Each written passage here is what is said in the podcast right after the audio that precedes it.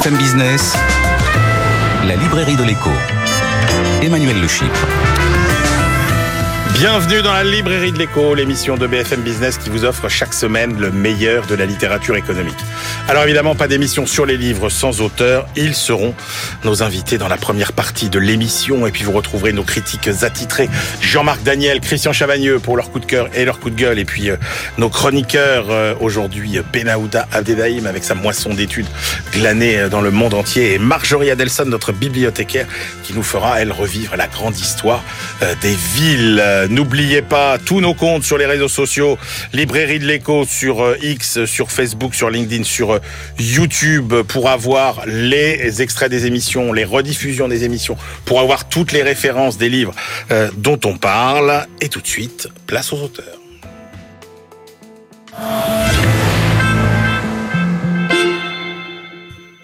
Alors je vous le dis tout de suite, ce sera la librairie L'écho la plus feel good euh, de l'année puisque nous vous proposons euh, une émission euh, pour exacerber nos sens, nos sensations, nos sentiments, pour nous fabriquer un monde plus agréable à vivre, plus bienveillant, mais aussi plus performant et plus riche de sens. Alors comment? Eh bien, on va explorer deux voies. La première, c'est celle de la musique et du son. Nous entrons dans le siècle du son. Euh, c'est votre thèse, euh, Michael Blumendil. Vous êtes fondateur de l'agence Sixième Son. Vous êtes, il faut le dire, le compositeur le plus écouté au monde. Il y a 2 milliards de personnes qui entendent vos compositions chaque jour sur la planète. C'est bien ça? Exactement. Voilà. Vous êtes créateur d'identité sonore pour plus de 400 marques dans le monde et vous publiez donc Le siècle du son aux éditions Débat Public. Et puis, la deuxième voie, vers ce monde meilleur. C'est celle de l'empathie qui va être désormais enseignée à l'école en France, enseignement qui existe déjà au Danemark. Et vous n'êtes pas pour rien dans cet enseignement euh, euh, de l'empathie euh, en France, Maline Ridal. Vous êtes, vous avez pratiqué vous la communication à très haut niveau dans des grandes entreprises, et puis vous avez décidé de de bifurquer. Alors vous aviez fait un livre qui avait fait sensation. Vous aviez été notre invité, le bonheur d'être danois, où on apprenait tous les tous les secrets de, de, de la cohésion euh, danoise. Vous êtes aussi euh, enseignante à Sciences Po et là, euh, vous publiez L'empathie. Ça s'apprend aux presses de la cité. On commence avec vous, Maline. Déjà, l'empathie, comment on peut la définir? C'est quoi? Alors l'empathie, il y a plusieurs sortes d'empathie. Donc on parle de l'empathie émotionnelle, qui est la capacité de se de comprendre l'émotion de l'autre. Il y a l'empathie cognitive, qui est celui qui est de comprendre les idées des autres. Euh, et puis, il y a euh, la troisième forme, qui est une forme de l'empathie sociale, où on comprend un peu le dynamique dans un groupe. Donc, c'est une intelligence émotionnelle, euh, la capacité de comprendre soit l'émotion, les idées ou, un contexte social. Alors, de, manière populaire, on dit souvent, c'est de se mettre à la place de l'autre, ce que je conteste un peu dans le livre, parce que quand on se met à la place de l'autre, on se met justement à la place de l'autre et on n'est pas l'autre. Donc, ça peut amener à certaines incompréhensions euh. Alors il y a une réflexion que vous entendez quand même tout le temps, c'est l'empathie, euh, c'est quand même un truc de bisounours, euh, ça sert à rien. Qu'est-ce que vous répondez à ça? Bah, Je réponds tout simplement que c'est c'est un outil d'apaisement et c'est un outil de compréhension et de vivre ensemble. Et notamment, quand on regarde dans les entreprises, après je vais parler de l'harcèlement à l'école, c'est que dans l'entreprise, on, on, a 85% des gens qui disent gérer régulièrement des conflits. 36% ils disent de manière très très très fréquente ou euh, constante. Et donc l'empathie euh, de donner le sentiment à l'autre d'être vu, compris et accepté euh, donne aussi ce qu'on appelle la sécurité psychologique pour que les gens osent poser une question, émettre une idée, avouer une erreur. Et c'est extrêmement important pour la performance dans l'entreprise. Et puis à l'école, évidemment, c'est un outil de réduction de d'harcèlement à l'école, de créer de la compréhension, de l'acceptation des uns et des autres. Justement, parce que j'avais pas mesuré à quel point les, les, les, possibilités de mal se comprendre étaient énormes. Vous citez euh, cette phrase de Bernard Werber dans l'encyclopédie du savoir relatif et absolu entre ce que je pense, ce que je veux dire, euh, ce que je crois dire, ce que je dis, ce que vous avez envie d'entendre, ce que vous croyez entendre, ce que vous entendez, ce que vous avez envie de comprendre, ce que vous croyez comprendre et ce que vous comprenez vraiment, il y a dix possibilités qu'on ait des difficultés à communiquer. Ah bah ça c'est sûr, et on le voit, on voit les radicalités. Et, au fond, j'ai écrit ce livre pour soutenir le projet de, cours d'empathie à l'école, euh, qui a été du coup, euh, pour le coup, déployé en France maintenant mais je l'écris aussi parce que j'avais, j'ai constaté quand même cette radicalité qui s'accentue partout. Euh, on est pour ou on est contre. Et on manque cruellement de la nuance. Mais dans pourquoi la en France euh, on a ce déficit euh, euh, d'empathie? Notamment parce que nous sommes issus d'un pays élitiste. ouais. et donc l'élitisme, on est jugé très tôt, 7-8 ans, on est classé, on se compare.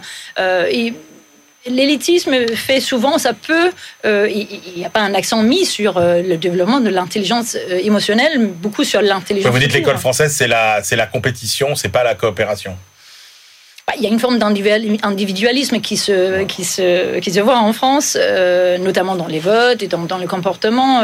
Après, je pense que euh, cette, cette cohésion euh, que l'empathie peut créer, notamment à l'école pour commencer, mais aussi ce qu'on voit et ce que moi je fais dans, dans, dans les entreprises, euh, est, est, précieux pour, pour le fait de fonctionner ensemble et réduire les conflits et les tensions aussi dans la société. Alors ça marche parce que vous citez des enquêtes, par exemple, il y a 91% des élèves danois qui déclarent être en situation de bien-être général. Oui, et 80, 95% qui disent se sentir acceptés comme ils sont. Et donc c'est une, bonne base. Euh, le but des, cours d'empathie, quand ça a été lancé au Danemark, on a appelé ça l'heure de la classe, donc de, pouvoir exprimer une émotion, de comprendre celle des autres, euh, et faire, en fait, c'est de faire équipe, c'est de faire communauté, c'est de pouvoir vivre ensemble malgré nos différences. Et l'empathie, moi je le trouve, alors le côté bisounours, c'est parce qu'on l'associe souvent à une forme de chaleur humaine, mais en fait l'empathie est surtout un outil intéressant quand on n'aime pas l'autre. Parce que c'est là où on va accentuer les conflits, la radicalité, même jusqu'à enfin, un conflit, mais jusqu'à une haine euh, qu'on qu peut constater dans la société. Et avec de l'empathie, c'est un vrai outil de voir, comprendre et accepter. Toute autre réaction dans ces cas radicalise encore plus l'autre, va accentuer les conflits euh, et les comportements non désirés. Dans l'entreprise, euh, vous avez, puisque vous avez longtemps travaillé dans des, grandes multinationales, vous avez vu les bienfaits aussi de de, cette approche Ça se traduit comment? Ça s'est traduit notamment par une meilleure performance, ça s'est traduit par une meilleure agilité. Et ne fait, à nouveau, je reviens sur ce phénomène de sécurité psychologique qui est que les gens osent poser une question et mettre une idée et avouer une erreur. Donc évidemment, ça crée une cohésion, une fluidité, ça réduit les non-dits, ça réduit les conflits. Et donc, ça fait... La charge mentale, on, on dit 40% du temps d'un manager est occupé par les malentendus et les conflits. 40%. Et donc, on peut même à nouveau le rapporter à l'école. Si l'enfant a la tête euh, pleine de peur euh, d'être euh, harcelé dans la cour ou, d'être jugé par un système ou par une note, etc., mais la capacité d'apprendre n'est pas aussi grande. Et, et c'est le même effet que, que nous avons dans l'entreprise. Ça libère le talent, l'énergie et la performance d'une entreprise. Mais alors, il y a une critique qui est souvent formulée et que vous et que vous reprenez dans le livre d'ailleurs pour la pour la contester, c'est cette idée que bah, finalement, est-ce que l'empathie c'est pas euh, trop privilégier euh, le présent sur euh, le futur et est-ce que ça n'est pas non plus trop privilégier euh, le, le cas unique au détriment du, de l'intérêt général? Oui, c'est les. J'en parle parce qu'il y a évidemment des arguments contre l'empathie, qui sera de dire que euh, on a plus d'empathie avec des gens qui nous ressemblent, euh, et donc on peut privilégier dans, dans l'élan de l'empathie euh, une personne au détriment de plusieurs personnes qui, peuvent avoir plus besoin d'une aide, par exemple. Donc ça peut, euh, il peut avoir quelques biais cognitifs par rapport à ses choix. Euh, mais enfin, je pense qu'une fois qu'on a dit ça, le développer a plus d'avantages que des désavantages et des risques.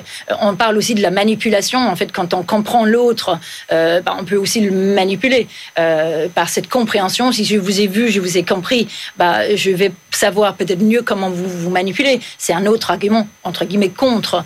Euh, mais de, de, manière globale, euh, les résultats sur l'empathie, que ce soit à l'école, que ce soit euh, dans l'entreprise ou dans la société mais, de manière générale, sont quand même largement alors, positifs. Ce qu'on pourrait objecter aussi, Maline Ridal, c'est que le petit Danois, quand il rentre chez lui, il, il, il, baigne aussi sans doute dans un environnement euh, où cette culture de l'empathie est, est, est, développée. Le petit français, lui, quand il va rentrer dans sa famille avec euh, son cours euh, à l'école, Est-ce qu'il va réussir à peut-être influencer sa famille ça, ça va être compliqué pour lui quand même. C'est un long chemin, mais c'est un bon début. Et euh, bien sûr, euh, on ne va pas y arriver du premier coup, mais je dis souvent, c'est 50%, on retient 50%, on est déjà mieux dans la société.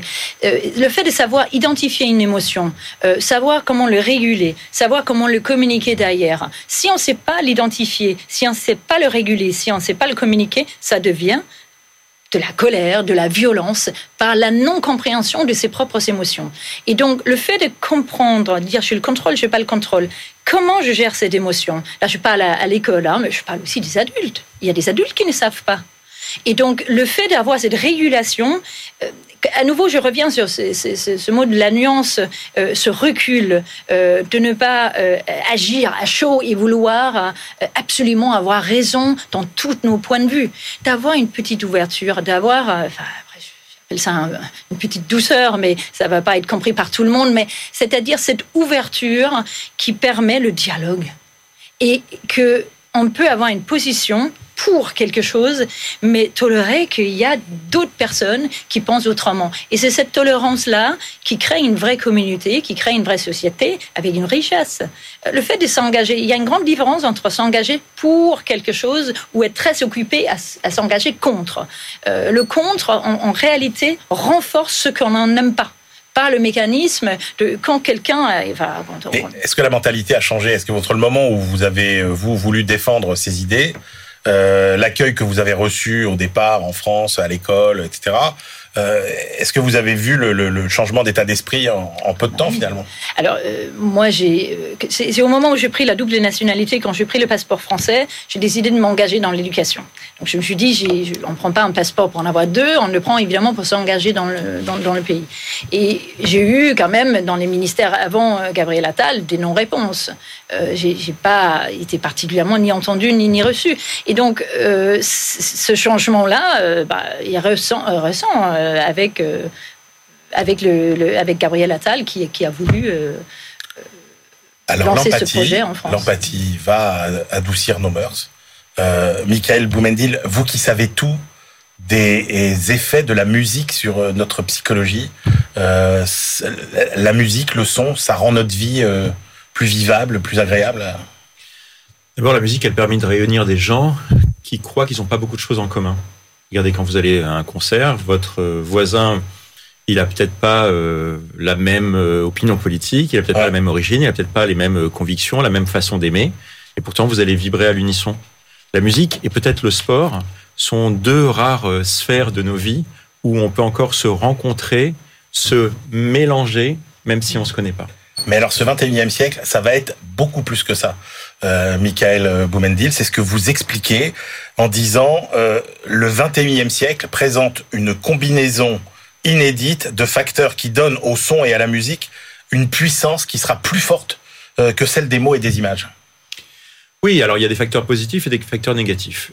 Si je commençais par le négatif, je dirais que la force des mots, euh, on a pris un coup ces dernières années. D'abord parce que dans le domaine de la communication euh, des marques, comme dans la communication politique, on a, il y a des mots qu'on a beaucoup galvaudés et qui aujourd'hui sonnent creux. Ils ne devraient pas, mais ils sonnent creux. Euh, sous l'angle toujours du mot, le mot n'est pas universel. Là, on se parle en français. Moi, la moitié des audiences, vous citiez le fait qu'on a au moins 2 milliards de personnes, par jour qui la, la plupart ne parlent pas français, mais intrinsèquement, ils parlent le langage du son et de la musique. Donc le mot n'est pas universel, n'est pas aussi puissant. L'image. L'image, on l'a beaucoup manipulée. Elle aussi, on l'a galvaudée et on lui a fait perdre une bonne part de sa crédibilité. Sans compter qu'on est au début euh, de la production d'images à une intelligence artificielle qui elle-même va faire douter de la sincérité et de la véracité de l'image. Oui, mais on n'a pas ce problème au son.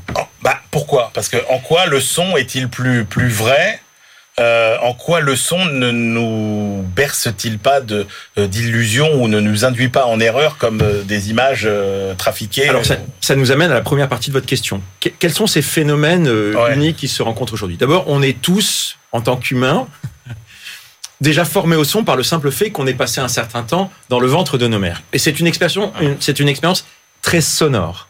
On est éduqué au son à partir de ce moment-là. Et l'éducation au son, pour une bonne part, elle est universelle. Euh, le bruit d'un verre qui tombe, le bruit d'un oiseau, le bruit d'un cœur qui bat, tout ça c'est universel. Ce qui vient compléter cette formation et qui devient aujourd'hui universel, et c'est ça qui est assez nouveau, c'est ce que la technologie nous permet. Faisons court. Il y a 100 ans, la musique, c'était un, divertissement bourgeois. L'accès à la musique n'était pas permanent. Il était cher, il était donc réservé à une un certain type de population. Je pourrais faire long là-dessus. Aujourd'hui, l'accès à la musique, c'est permanent, c'est gratuit ou quasi gratuit, et ça s'adresse à tous. Les différences qui existaient entre les riches, les pauvres, les urbains, les ruraux, les... cette différence a fini d'exister. Moralité, si vous savez utiliser le son et la musique, si vous savez à quoi ça sert et comment en faire un levier de presque un levier de pouvoir, alors votre capacité à parler aux gens et aussi à les influencer, ben, celle qui arrive dans ce siècle du son est absolument unique. Alors, euh, il faut rappeler, hein, vous êtes vous êtes créateur d'identité euh, sonore. Donc, quand les plus de 400 entreprises, hein, euh, dont euh, toutes les boîtes du, enfin beaucoup de boîtes du CAC 40, etc., et dans le monde entier, qu'est-ce qu'est-ce qu'est-ce qu'on vous demande quand on vous quand on vous contacte euh, Alors on m'a demandé des choses, Ouais. mais aujourd'hui ce qu'on me demande c'est en fait comment utiliser le pouvoir du son pour être plus proche de ceux à qui je veux m'adresser et finalement remporter plus de succès. Le, le- la façon dont on s'habille, on le sait bien, influence la perception que les autres peuvent avoir de soi. Ouais. Bah, la façon dont on s'habille d'un point de vue sonore a un impact de plus en plus fort sur deux, trois choses très simples. La capacité qu'on a à comprendre les marques, la capacité qu'on a à les aimer, la capacité qu'on a à les préférer. Or, une des bases du défi économique, c'est d'être préféré. Donc voilà à quoi doit servir le son. Donc, vous dites un des avantages compétitifs euh, aujourd'hui euh, d'entreprise, c'est vraiment euh, d'avoir une identité sonore que tout le monde va reconnaître. Vous avez des exemples à nous citer Bah, comme ça? je- alors, euh, on peut prendre des exemples. Nous, on a effectivement euh, presque l'essentiel de notre activité en dehors des frontières Ouais. françaises. Nous, on mesure, par exemple, on s'occupe d'une grande marque américaine qui s'appelle Merrell, qui est une sorte de spécialiste du sport, des vêtements sport, des chaussures de sport. On a juste mesuré qu'un film fait avec notre approche et un film tel qu'il l'avait avant, sur la perception de la marque et sur la capacité à créer de la préférence, euh, le- le- la valeur qu'on a créée est absolument phénoménale. Pourquoi? Parce que, par exemple, aujourd'hui, les jeunes, dans beaucoup de pays, la Gen Z ne veut pas lire. Deuxièmement, elle se forme comment? D'ailleurs, elle s'informe comment? De plus en plus, par exemple, sur TikTok. TikTok, c'est un média dont l'empreinte principale est le son. Si vous pensez qu'en expliquant avec des mots, ou avec des sous-titres, ou avec des images, vous allez laisser une empreinte forte sur TikTok, vous vous trompez. L'empreinte, ce avec quoi les gens repartent sur TikTok, c'est du son. Alors, deux possibilités. Soit vous prenez des musiques existantes, des musiques de stock que tout le monde retient, mais les gens vont partir avec ça. Soit vous bâtissez votre propre vocabulaire, et quand ils partent avec ce son, ils partent aussi avec ce que vous êtes. Vous avez créé euh, le- les sons de, de la Coupe du Monde de rugby, notamment. Euh, vous avez créé les sons de la SNCF. Oui. Euh, donc, par exemple, le, le, c'est quoi les sons de la SNCF Vous le chantez ou je le chante? Le tout, tout, tout, tout. C'est vous ça? Bravo, absolument. C'est vrai que moi je l'adore. Bon, Ouais, mais c'est c'est une invitation. Non, mais là, vous avez raison, c'est que c'est extrêmement puissant. C'est-à-dire que quand on entend ça, c'est une invitation au voyage. alors deuxième Bah chose. oui. C'est la première chose, vous avez raison. Mais la deuxième chose, ça dit à quel point la, euh, la SNCF est une entreprise différente. À quoi il ressemble ce son? Quand on fait des études, les gens disent qu'il ressemble à la SNCF. Il ressemble, il a une unicité. Pourquoi est-ce qu'une entreprise, ici on est dans un lieu où on parle économie, un des grands défis de l'existence d'une marque dans l'économie, c'est d'être perçu comme étant unique. C'est d'exister. Un entrepreneur, souvent, une des premières choses qu'il va faire, c'est donner un nom à sa marque et lui donner un logo. Aujourd'hui, on peut montrer qu'une identité sonore peut aller bien plus loin parce qu'elle a cet engagement émotionnel dont vous parliez tout à l'heure, qui a une capacité d'influence sur les gens terriblement performante si vous faites bien les choses. Et comment vous, après, euh, vous digérez tout ça et comment vous créez C'est quoi vos secrets de fabrication, en fait? Le vrai Vous secret, travaillez comment euh, le vrai secret de fabrication, c'est de ne pas se tromper de sujet. Le sujet, ça n'est pas de faire une musique qui soit belle, qui soit agréable. Le sujet, c'est de faire, allez, permettez-moi, six choses. La première chose, de faire quelque chose de suffisamment unique pour qu'il aide, pour qu'elle aide à bâtir la notoriété de la marque. Que cette notoriété soit suffi- suffisamment spécifique pour créer de l'attribution. C'est-à-dire que non seulement on vous connaisse, mais on vous reconnaisse. La troisième chose, c'est dans un monde concurrentiel, faire de la clarté. Le, le jingle de la, SNCF, et je suis content que vous l'adoriez, il dit de la SNCF des choses très simples. La SNCF, c'est simple, il y a une dimension humaine, c'est fluide, c'est pour tous. La quatrième chose, c'est de permettre d'avoir de l'attention. Le monde d'aujourd'hui, c'est un monde où on n'a pas d'attention et on n'a notamment pas de temps à donner aux marques. Si une marque n'a pas l'attention de ses publics, elle ne peut pas exister. Quand elle fait une communication, si personne ne regarde la pub, la pub, elle sert à rien. Le son, c'est un facteur d'attention. Et puis le dernier point, on peut prouver sans grande difficulté que si votre identité sonore est bien pensée et bien faite, elle génère de l'engagement, donc de la préférence. Le secret de sixième son, mon secret à moi, c'est de pas me tromper de sujet. C'est d'avoir de l'avance dans la vision de ce qu'est la marque et ce finalement pourquoi elle doit être aimée. On rend ça clair à travers le son et la musique. Mais quand vous présentez vos, vos créations à vos clients, vous arrivez avec euh, trois propositions. Euh... On s'est occupé de McKinsey, qui est le plus grand, euh, qui, est, qui est un des plus grands. Euh, ah, il y a une musique McKinsey. Voilà. Et on pourra, on, on, pourra en faire, ah ouais. on pourra en parler. Mais on n'a présenté qu'un seul projet. Ils nous ont présenté leur stratégie de marque. On l'a ouais. trouvé très claire. On leur a dit, il n'y a pas besoin de, il n'y a pas besoin de, de, de, travailler sur des alternatives. On leur a dit, voilà, c'est ça. Et à, à, leur grande surprise, ils nous ont dit, c'est bizarre ce que vous avez fait, mais c'est nous. Quand un client vous dit que c'est bizarre, vous avez le début de la vérité. Parce que si ça n'est pas bizarre, ça n'est pas unique, ça n'est pas spécifique, et vous vous trompez de sujet. Alors parfois, on parle de stratégie musicale. Il n'y a pas de déterminisme. S'il y a une stratégie, il peut y avoir différentes voies. Donc on va explorer la voie A et la voie B parce qu'on y croit. On a parlé euh, business. Euh, alors, s'il y a un aspect quand même sur le, le côté aussi euh, intergénérationnel, c'est-à-dire que dans l'universalité de la langue, il y a aussi l'universalité des âges et des générations. Aujourd'hui, on a la capacité, avec ce monde qui se musicalise, euh, de tenir parfois des langages, euh, je dirais, de nature universelle si on le souhaite, ou de faire des choses très segmentées. On s'occupe là d'une marque de cosmétiques qui est très globale. On fait nos tests et on se rend compte qu'on arrive à, à, être perçu comme on le veut par les Chinois, par les Français, par les Anglais, par les Brésiliens, qui sont les quatre euh, marchés principaux. Et alors qu'on a tous des cultures très différentes. Très différentes mais ça, on a. Alors pour le coup, chez Sixième Son, on a cette culture internationale qui est très forte. D'abord, une bonne partie de l'équipe est. Mais vous dites le même son parle oui. de la même oui. manière. Oui. À, bah, ça, à toutes les cultures. Mais je vous dis ça parce qu'on a 30 ans d'expérience et qu'on a fait énormément de travaux internationaux. On sait là où il peut y avoir des tensions de perception et là il n'existe pas. Et la deuxième chose, c'est si je veux m'intéresser spécifiquement à une tranche de la population ou si je veux m'adresser très spécifiquement à un âge, alors aujourd'hui, je peux le faire parce que j'ai cette capacité de segmentation. C'est un métier. Ne nous trompons pas. Nous, on n'est pas des artistes, on est des artisans au service du succès des marques. Alors, on a parlé euh, business euh, beaucoup, mais il y a d'autres aspects finalement de, vos créations euh, musicales. C'est tout l'aspect presque pédagogique, j'ai envie de parler. Et vous travaillez notamment sur les sons destinés à alerter les populations, par exemple, en cas euh, oui, oui. de risque euh, par exemple le risque incendie, voilà. incendie. Euh, je crois que vous travaillez avec la Californie notamment. Alors exactement. La Californie malheureusement est souvent soumise au, au, à des feux dévastateurs. Ils avaient mis en place une application pour informer les gens et les, les notifications en fait ne disaient pas simplement urgence. Elle disait urgence comme toutes les autres applications le disaient. Or, on comprend bien que l'urgence de valider un paiement, n'est pas exactement de même nature que l'urgence de il faut évacuer votre maison, le feu arrive. Donc en fait, on a inventé pour eux un vocabulaire de notification qui va faire comprendre aux habitants de la Californie le niveau soit d'information, soit d'alerte et donc d'urgence qu'il faut avoir. Oui, le son, il est dans nos vies. Vos maisons, votre cafetière, votre frigidaire, votre machine à laver, votre télévision, votre voiture, tout ça, ça fait du son. Changeons l'approche. L'enjeu n'est pas d'avoir du son pour la seule fonction. Rien n'est seulement fonctionnel. Dans tout, il y a à la fois de l'émotion, de la fonction et de la marque. Comprenons-le, faisons-le bien, et c'est ça, c'est de cette façon-là qu'on pourra tirer profit. Nous, en tant qu'êtres humains, et les marques en tant qu'acteurs économiques, on pourra tirer profit du, pouvoir du son et de ce siècle du son. Euh, bon, euh, un monde dans lequel il y a finalement plus de sens pour tout, quoi. Euh, Maline 1, plus de son, plus de sens avec le son, plus de sens avec euh, finalement euh, l'empathie. Tout ça, ça nous dessine quand même un monde plutôt euh, agréable.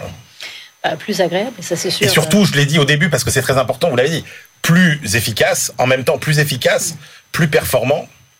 Euh, c'est quand même c'est quand même deux canaux euh, assez intéressants. Je pense que c'est important en tout cas de le souligner parce que évidemment, euh, enfin moi j'ai envie d'avoir plus d'empathie parce que je pense que c'est la bonne manière de fonctionner ensemble. Parce que monde, mais... parce que ça rend aussi les gens heureux les gens qui font preuve d'empathie, ça les Oui, rend aussi heureux. Mais il y a une partie de la population qui veut bien entendre ça, mais en fait, le fait de le, le- ça a été documenté et prouvé, le lien avec une meilleure performance, bah, ça ouvre à un public plus large parce que c'est un intérêt que, notamment dans, dans le monde de l'entreprise, euh, mais aussi à l'école. Euh, on a envie que les enfants réussissent et qu'ils sont meilleurs à l'école, qu'ils sont meilleurs en maths, qu'ils sont meilleurs dans d'autres matières. Et en fait, cette intelligence émotionnelle, cette, euh, ce, ce- ce savoir de l'empathie aide aussi euh, à augmenter la performance. Merci beaucoup euh, à tous les deux. C'était passionnant ce voyage dans vos deux univers. Maline Ridal, l'empathie, ça s'apprend aux éditions des presses de la Cité. Et puis Michael Boumendil, président de Sixième Son, le siècle du son. On se retrouve tout de suite pour la deuxième partie de l'émission. BFM Business, la librairie de l'écho. Emmanuel Le Chypre. On se retrouve pour la deuxième partie de cette librairie de l'écho. Nous la clôturerons comme de coutume avec euh, nos chroniqueurs Benaouda Abdedaïm, notre euh, globetrotter, et Marjorie Adelson, notre bibliothécaire euh, du jour. Mais tout de suite, on retrouve euh, nos critiques attitrés. À ma gauche, Christian Chavagneux, éditorialiste à alternativeéconomique.fr animateur euh, depuis toujours de la rubrique livre, non depuis toujours j'exagère, euh, de, la rubrique livre d'alternative euh, économique, il a tout lu Christian Chavagneux. Jean-Marc Daniel, il a lu beaucoup aussi, puisqu'il est euh, notamment le critique attitré de la Société euh, d'économie euh, politique, dont il est aussi le président, après avoir été, enfin non, vous êtes toujours professeur émérite Émérite l'ESCP, maintenant, voilà. Business School. Alors, par quel livre on commence, les amis? On va tout dire à nos téléspectateurs. La semaine dernière, quand vous avez choisi les livres pour cette semaine, Christian a dit Jean-Marc, ton choix, c'est nul. Et Jean-Marc a dit à Christian, ton choix, c'est pas de l'économie. Donc, je sais pas. Allez, on commence par votre choix, Christian Chavagneux. Une brève histoire du droit d'auteur par Jean-Baptiste Rendu et Richard Robert chez Flammarion. Il faut pas tout dire sur ce qu'on dit. euh, Mais si, c'est intéressant de faire partager. Mais si, bien sûr que Et si. puis on va vérifier si on faire- Et on va voir. Et On va en voir. gros, est-ce que, Christ- est-ce que Christian va vraiment penser que le choix de Jean-Marc était pas bon Et est-ce que, est-ce que Jean-Marc a changé d'avis sur le choix de Christian?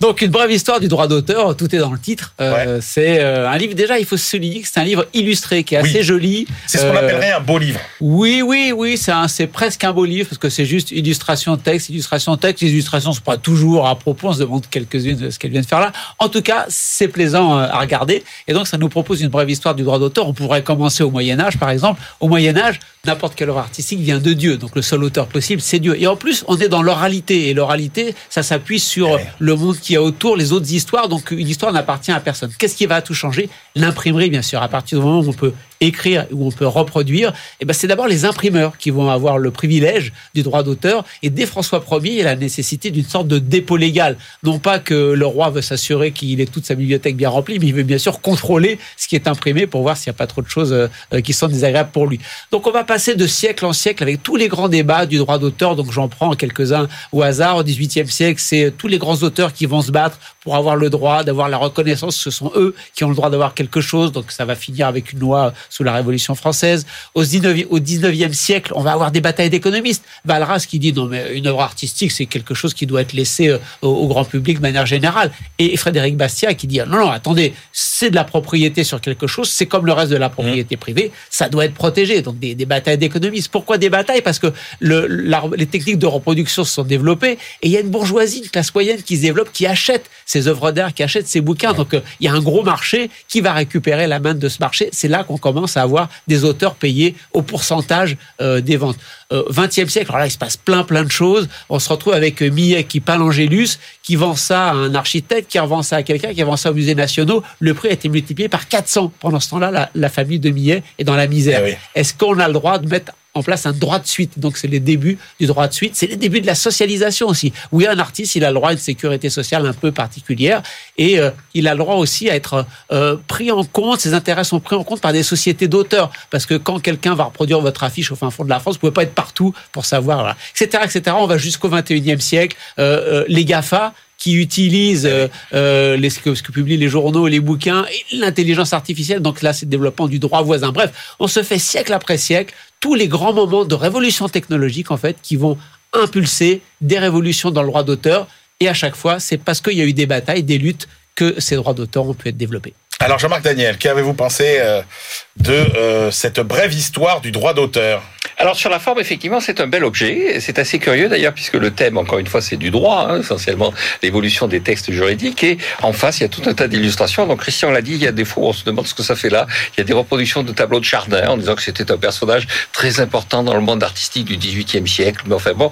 Et, et donc, euh, ce que j'ai trouvé intéressant... Votre monde. Oui, oui, exactement. Donc tout de suite, Chardin, Beaumarchais, Ouais, c'est voilà. la partie où je vibrais, Voilà, c'est la partie voilà, où j'étais ému. Mais après, effectivement, on passe au 19e puis au 20e siècle. Ce qui est intéressant, c'est effectivement ce que montrent bien les auteurs, ou l'auteur d'ailleurs, c'est le fait que, au fur et à mesure que euh, le temps passe et que la technologie évolue, la notion d'art, de production artistique, de production d'œuvre évolue. On a parlé du Moyen-Âge où c'était essentiellement des productions quasiment, et Christian l'a dit, orales. Il y avait très peu de parchemin. Il commence même à l'époque euh, romaine et où il dit le, le, le, le plagiat, le mot plagiat, c'est purement simplement du vol, mais euh, on a volé un texte, mais on, on en reste là. Quoi. Il n'y a pas de véritable préoccupation parce qu'il n'y a pas de vrais enjeux. Et il explique bien que pendant très longtemps, de toute façon, l'auteur, euh, tout le monde le connaît, tout le monde sait qui c'est. Euh, Il y a Personne ne sait lire, personne ne sait écrire. Il y a quelques individus, donc l'auteur, on sait qui c'est. Donc forcément, il est protégé. Et puis après, on arrive à des périodes où alors il y a, il y a la peinture, il y a la sculpture, il y a le cinéma, il y a le théâtre. Oui. Alors la partie sur Beaumarchais, effectivement, est à la fois intéressante, assez connue. C'est lui qui est à l'origine de la Société des auteurs, mais euh, tout ça est assez bien raconté. Mais à la fin, ça devient quand même assez confus. Il y a des analyses des textes, des différents textes, de la loi de 57, de la loi. bon. Et, et il faut véritablement être passionné par la matière juridique pour euh, euh, s'impliquer. Donc, c'est un livre, euh, c'est un beau livre avec un beau passage sur le XVIIIe siècle. Comment pourrait-il en être autrement d'ailleurs sur le Et XVIIIe ça nous siècle éclaire un peu sur ce qui va se passer euh, avec l'intelligence artificielle. Pas ça, vraiment. ou pas Non, ça, ça lève les enjeux, mais ça dit pas quelles sont Pas- les pas solutions. vraiment. Juste que le bataille la, la bataille n'est pas terminée. Exactement, oui. Alors, Allez. juste une dernière remarque. À un moment donné, il parle de Vigny qui défend la fille de Michel Sedaine pour ses droits d'auteur. Et donc, il dit, euh, Vigny, dit, vous vous rendez compte, quand on est la fille d'un tel écrivain, d'un tel auteur dramatique, on a des droits. Qui c'est qui est encore Michel Sedaine? Quel droit ça crée, effectivement, d'être le descendant d'un certain nombre d'auteurs? Donc, il y a aussi des choses qui meurent d'elles-mêmes. C'est ça qui est intéressant. Mais il n'y a qu'une vérité, c'est la vérité du prix. Euh, Christian le dit, euh, quand une œuvre vaut 400 fois plus cher.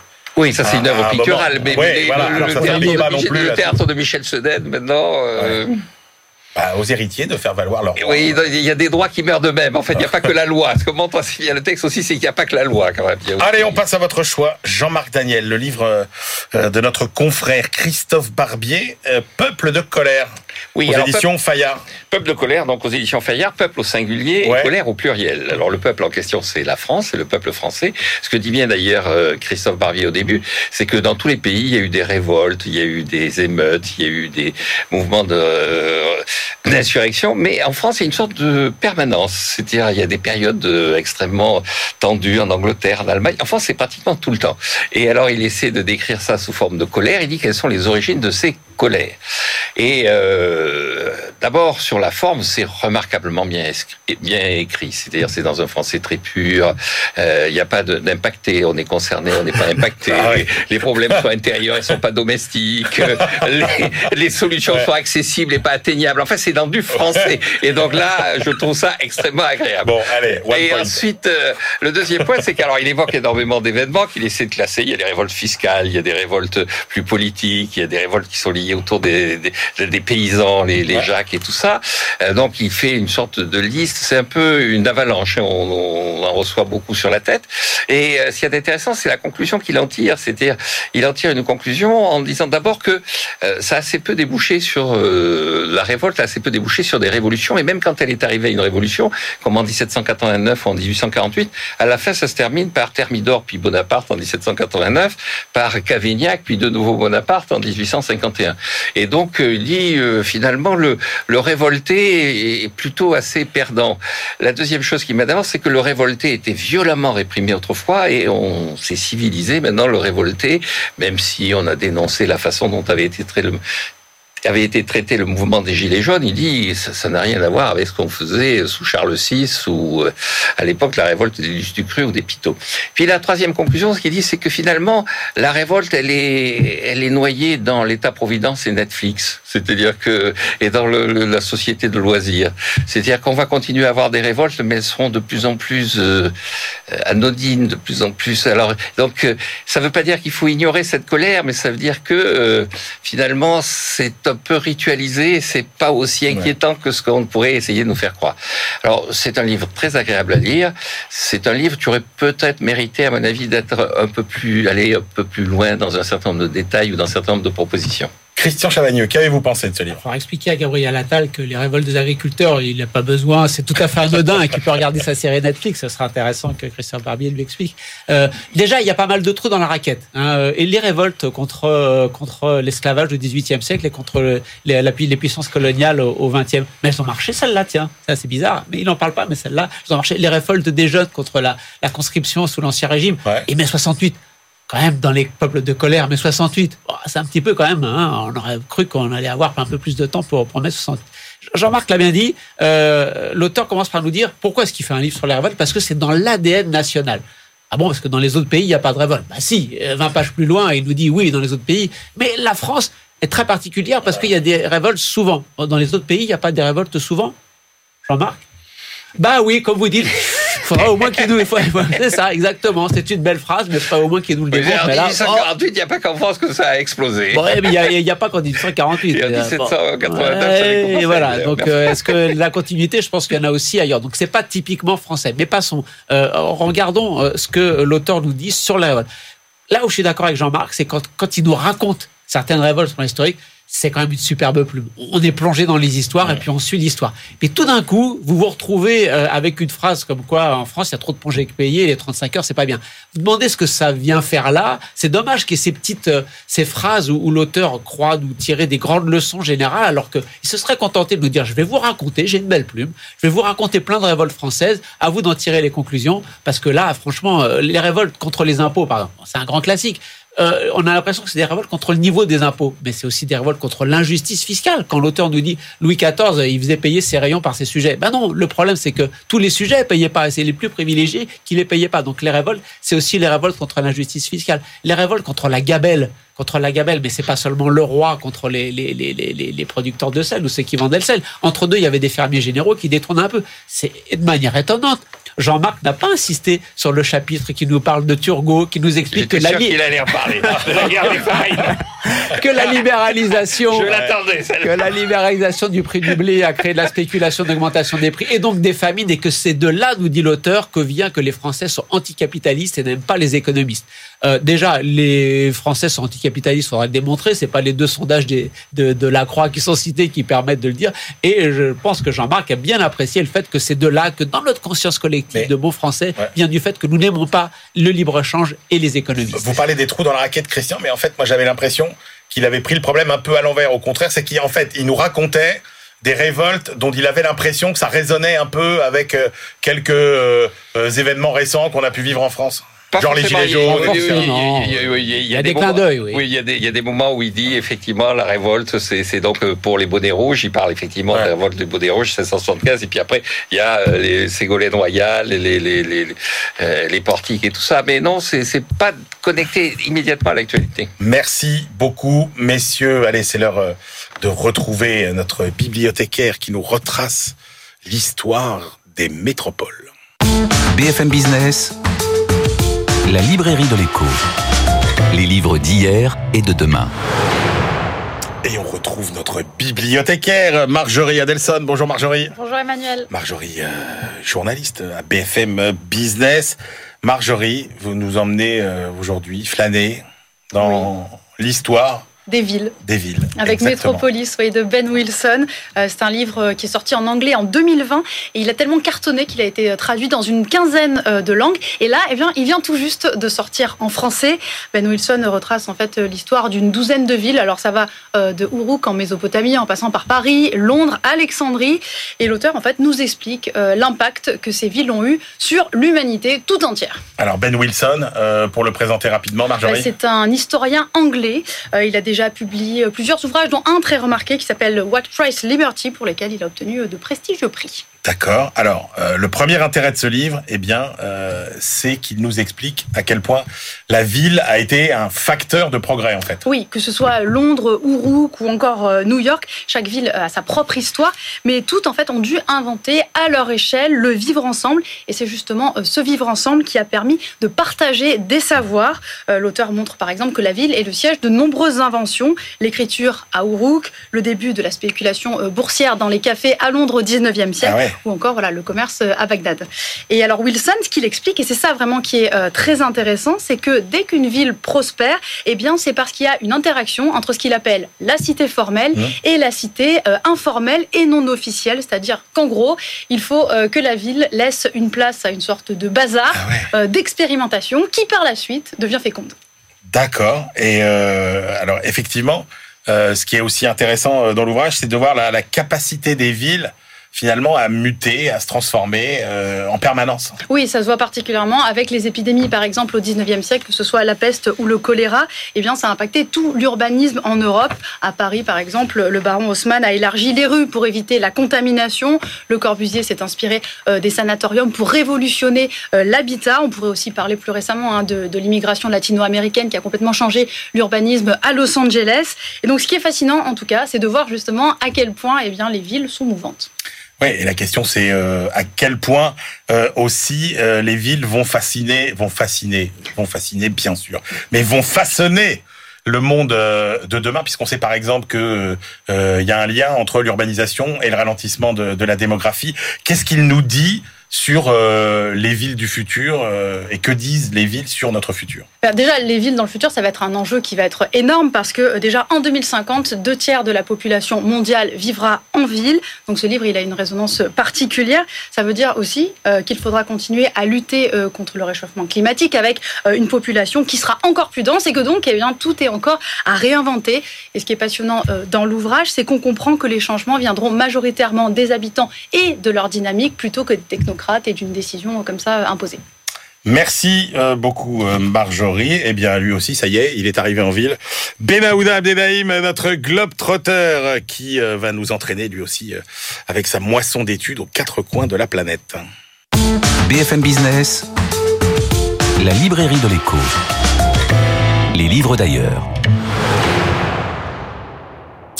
Cher Benaouda, bonjour. Bonjour. Benaouda, on commence avec euh, un travail alors sur une donnée euh, cruciale de euh, l'avenir de la planète dans les 50 prochaines années, le capital humain de la Chine. En 2023. Alors c'est un document annuel chinois que sort depuis 15 ans maintenant le Centre de recherche sur le capital humain et l'économie euh, du travail. Et il a été l'objet d'un symposium international euh, en Chine très remarqué le mois dernier en présence d'universitaires euh, nord-américains, asiatiques, chinois bien entendu. Euh, Li Haicheng et, ses euh, co-auteurs établissent euh, que la main-d'œuvre chinoise est certes davantage instruite depuis ces 15 dernières années. Ouais. Mais elle perçoit moins de revenus. Euh, ils ont scruté les données de la population active entre 1985 et 2021. Il y a désormais un rendement marginal, un gain pour parler euh, clairement, euh, décroissant pour chaque année supplémentaire de scolarité. Là où le nombre moyen d'années d'éducation du personnel en zone urbaine chinoise est passé d'un peu plus de 8 ans à près de 12, euh, en zone rurale c'est passé de 5,5 à un peu plus de 9, et pourtant cela paye pour ainsi dire, de moins en moins de rester une année de plus à l'école, Ah ouais. en particulier pour une femme dans une ville. Mais même pour un homme dans une ville, cela se tasse. À la fin de- des années 2000, euh, chaque année d'études supplémentaires permettait de gagner 8,5% de plus. Ouais. Alors qu'en 2020, cette hausse annuelle est descendue sous le seuil des plus 6%. Le professeur Lee explique qu'il n'y a là rien d'anormal euh, historiquement, car tel est le lot de toute économie dont la population voit son niveau d'éducation globale progresser avec régularité. Ces courbes qui se resserrent ont aussi pour incidence, euh, pour nous dire involontaire, de réduire les disparités euh, de, revenus. Euh, de ce fait, les inégalités sont moins importantes en Chine. En parallèle, la croissance du capital humain chinois tend à décélérer, série de statistiques publiques à l'appui. En toute logique, le recul de la part de la jeunesse contribue à affecter ce capital national formé de la somme globale des compétences et aptitudes de la main-d'œuvre. Et l'essor technologique de la Chine, fulgurant, extraordinaire, ne parvient plus vraiment à compenser ce vieillissement de la population. Direction l'Amérique latine, euh, Benahouda, euh, que nous apprenne la dollarisation de l'Équateur et euh, de l'ensemble de l'Amérique latine? Ce pays sud-américain actuellement est, plongé dans l'actualité internationale depuis le, début du mois en un état officiel de conflit interne qui oppose l'ensemble de la force publique, armée mm. comprise, au gang du narcotrafic. Mais ce n'est pas de cela dont il est question ici, mais de l'expérience historique qu'a mené l'Équateur d'arrimage total à la devise américaine et qui pourrait servir, nous dit l'auteur, de modèle à l'Argentine du libertarien Javier Milei. Euh, un universitaire colombien qui a également enseigné au, Guatemala euh, a rédigé ce plaidoyer. Il s'appelle Daniel Reisbeck. Euh, la dollarisation en Équateur constitue une expérience de politique publique la plus importante, selon lui, en Amérique latine des 25 dernières années. Il se prévaut d'un taux de satisfaction des Équatoriens à cet égard de plus de 90%. Pour l'auteur, le citoyen équatorien euh, perçoit des bénéfices palpables euh, du dollar comme monnaie nationale, nationale entre guillemets, mmh. de manière infiniment supérieure aux désavantages théoriques, je cite toujours, qui, selon lui, viennent surtout d'auteurs nord-américains ou européens qui n'y connaissent pas grand-chose à l'Amérique latine d'après lui. Mmh. Alors le 10 septembre 2000, les Équatoriens, rappelons-le, ont été invités à venir échanger leur, leur sucre, leur monnaie euh, nationale, contre de l'argent américain au taux de change fixe de 25 000 sucres pour 1 dollar. Renoncer à la souveraineté euh, monétaire a permis de maîtriser les taux d'intérêt, les taux d'inflation, y compris, euh, c'est très intéressant, durant une décennie de politique budgétaire très expansionniste. Et si la croissance économique n'a pas suivi, la faute n'incombe pas à la dollarisation en tant que telle. L'universitaire colombien soutient même que cela a servi de police d'assurance euh, durant la période 2007-2017, 2007-2017 euh, où il y a eu une hostilité radicale euh, du gouvernement d'alors, celui de Rafael Correa, au mécanisme de l'économie de marché.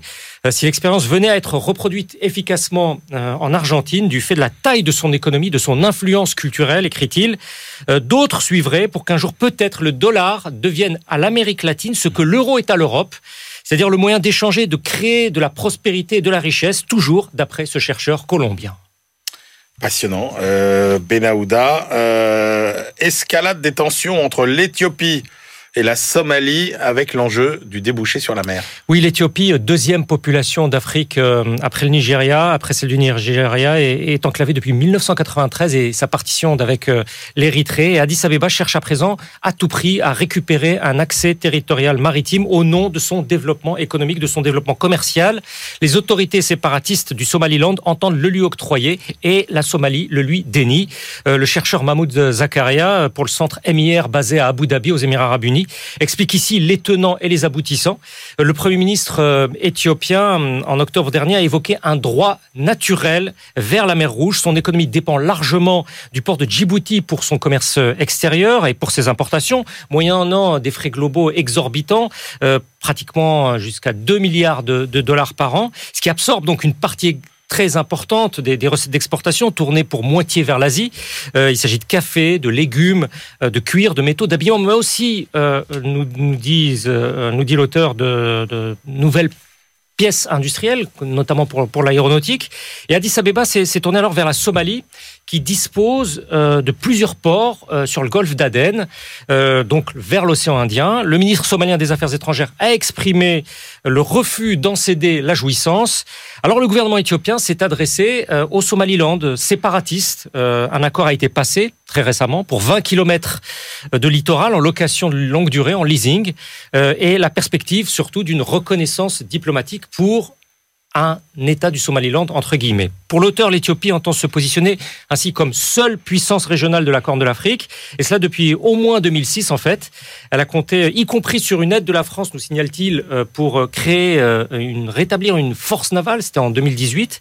Mais à présent, l'escalade des tensions, selon la formule consacrée avec la Somalie, pourrait avoir de nombreuses répercussions extrêmement dommageables, dont l'ouverture d'opportunités stratégiques pour l'organisation islamiste somalienne Al-Shabaab, qui accuse Addis Abeba de velléité d'annexion. Euh, Al-Shabaab qui proclame non aux croisés éthiopiens. L'Égypte vient d'apporter son soutien euh, très, très marquant à Mogadiscio face aux revendications portuaires euh, de l'Éthiopie. Le bord du gouffre est proche, d'après Mahmoud Zakaria. La sonnette d'alarme est donc tirée. Merci beaucoup, Benahouda. Allez, c'est l'heure de nos ultimes choix. BFM Business, la librairie de l'écho. Les livres de la dernière minute. Christian Chavagneux, quelle est votre ultime sélection pour aujourd'hui? Un livre dont le titre est Spicilège, Beaux-Arts de l'art Faber. Donc, vous n'avez rien compris. Spicilège, c'est un recueil. Ouais. L'art Faber, c'est toutes les représentations artistiques du monde du travail et du monde économique en général. C'est un livre, vraiment un très beau livre, un livre superbe, couverture de velours, des magnifiques reproductions essentiellement de tableaux, un peu de sculpture, mais essentiellement de tableaux. Tout ça mis en contexte. Et donc, vous avez un livre magnifique qui est une entrée pédagogique, une, autre façon de lire l'histoire du, capita- du capitalisme français et étranger, une autre façon de lire l'histoire économique. C'est absolument euh, magnifique. Et pour 35 euros, pour Ah un, un livre très épais, je trouve qu'en plus, euh, l'éditeur Actes Sud a fait un très bon travail. Eh ben, merveilleux. Jean-Marc Daniel, votre choix Alors moi j'ai choisi le dernier livre de Marc Fiorentino avec Gauthier Maes euh, aux éditions Robert Laffont. Ça s'appelle Le guide pour sauver votre retraite et tout est dans le titre. hein. Donc le livre rappelle l'état des lieux en termes de retraite, y compris la complexité du système malgré les simplifications des dernières réformes. Et puis donne quelques conseils et à la fin il euh, interroge, euh, enfin il répond à des questions qui ont été posées soi-disant aux, deux auteurs. Bon le conseil le plus simple, il y a deux conseils qui sont assez évidents, c'est essayer d'être propriétaire de votre appartement quand vous atteignez l'âge Ouais. de départ à la retraite, comme ça vos frais de logement seront euh, seront couverts. Et la deuxième chose, euh, prenez un PER, ça peut pas faire de mal pour compléter les retraites des systèmes qui sont les systèmes publics actuels en, en vigueur. Alors c'est très pratique, c'est Oui, c'est surtout ça, moi, que j'ai trouvé. oui, c'est très pratique. fait, quand on n'y commet rien, voilà, c'est quand même extrêmement bien fait. Et il explique euh, régime par régime euh, quels sont les enjeux, quelles sont effectivement les possibilités offertes. Non, c'est pratique, intéressant et bien écrit. Voilà, notre ami euh, Marc Fiorentino que vous retrouvez dans C'est votre argent. Et alors qu'il fait feu de tout bois, puisqu'il ressort aussi, je crois, euh, sa finance euh, pour les nuls. Absolument. Euh, voilà, donc écoutez, euh, si vous êtes fan de Marc Fiorentino, bah, vous manquerez pas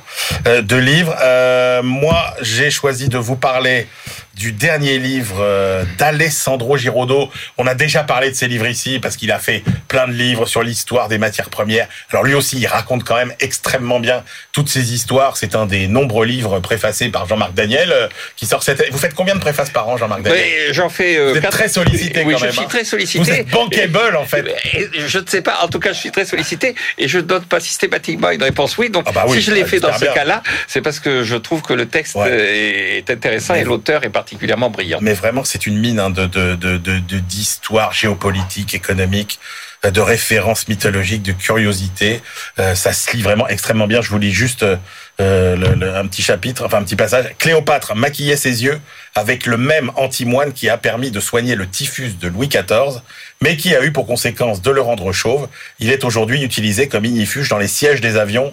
Euh, voilà, donc euh, il raconte, il vous fait toute une histoire sur. euh, c'est plein de fresques, c'est absolument euh, passionnant. Euh, géopolitique, économie, histoire et anecdotes par Alessandro Giraudot, VA Édition. Voilà, c'est la fin de cette librairie de l'écho. On se retrouve la semaine prochaine.